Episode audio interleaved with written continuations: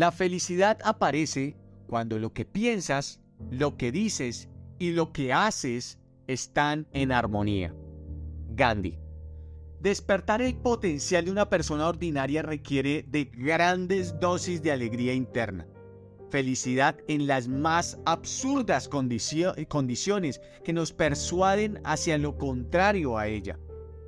En este podcast hablaremos sobre la importancia de vivir y experimentar felicidad, gratitud y atención.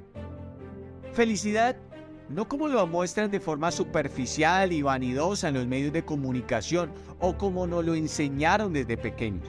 La felicidad está entretejida con la gratitud y la atención. Pues ser feliz requiere de atención. Así es, es precisamente la pérdida de la atención y sucumbir a la multiforme distracción que nos embriaga todo el tiempo y en todo lugar, la que nos desconecta de la verdadera felicidad humana. Una vez alguien le preguntó al expresidente Barack Obama, ¿cómo era que siempre lograba resultados inesperados en las situaciones más críticas de su gobierno y se veía feliz? Obama a esto respondió, atención, mucha atención. La mayoría de personas intentan llegar a estas reuniones y cumbres o gobernar buscando imponer sus pensamientos o ideas, su propia agenda. Nunca intentan escuchar y atender lo que sienten las otras personas. Yo lo hago con toda seriedad y luego encuentro la felicidad interna para luego expresar mis ideas y lograr lo que quiero. La felicidad para despertar el potencial de una persona no significa reírse o saltar como loco por todos lados, intentar ser un payaso o algo así. Las adversidades, los traumas o las dificultades no necesariamente tienen que leerse con el, el lente del dolor o de la pérdida. Ellas solo son testigos, como las de su vehículo que le anuncian que tiene escasez del combustible de felicidad. La felicidad más poderosa es la felicidad interna, aquella que nos lleva a estar agradecido por el solo hecho de estar vivo y tener la oportunidad de desarrollar ese potencial escondido. Todo el mundo anhela la felicidad. Algunos lo buscan refugiándose en hábitos que terminan destruyéndolos o alejándolos de su potencialidad. Otros en el excesivo trabajo, las cosas o las personas.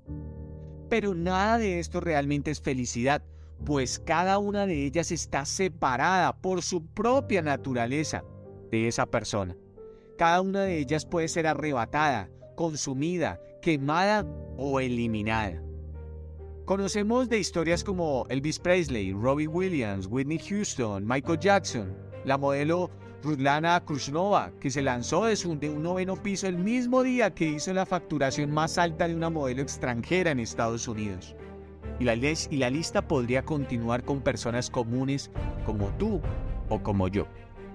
La potencialidad requiere de ser nuestros propios constructores de felicidad interna, pues ella es la que nos proporciona el combustible necesario para seguir adelante ella no necesita de retribuciones o pagos deducidos. Ella simplemente se crea, se proyecta y se expresa. Así es la felicidad interna. Y eso empieza desde la conciencia amplificada hacia toda la creación, pues estamos inmersos en ella misma y tenemos el papel de proveer mayor evolución, sofisticación y desarrollo para ella. Usted, que me está escuchando hoy, tiene impreso en su ADN el atributo de su creador. Es una o un creador.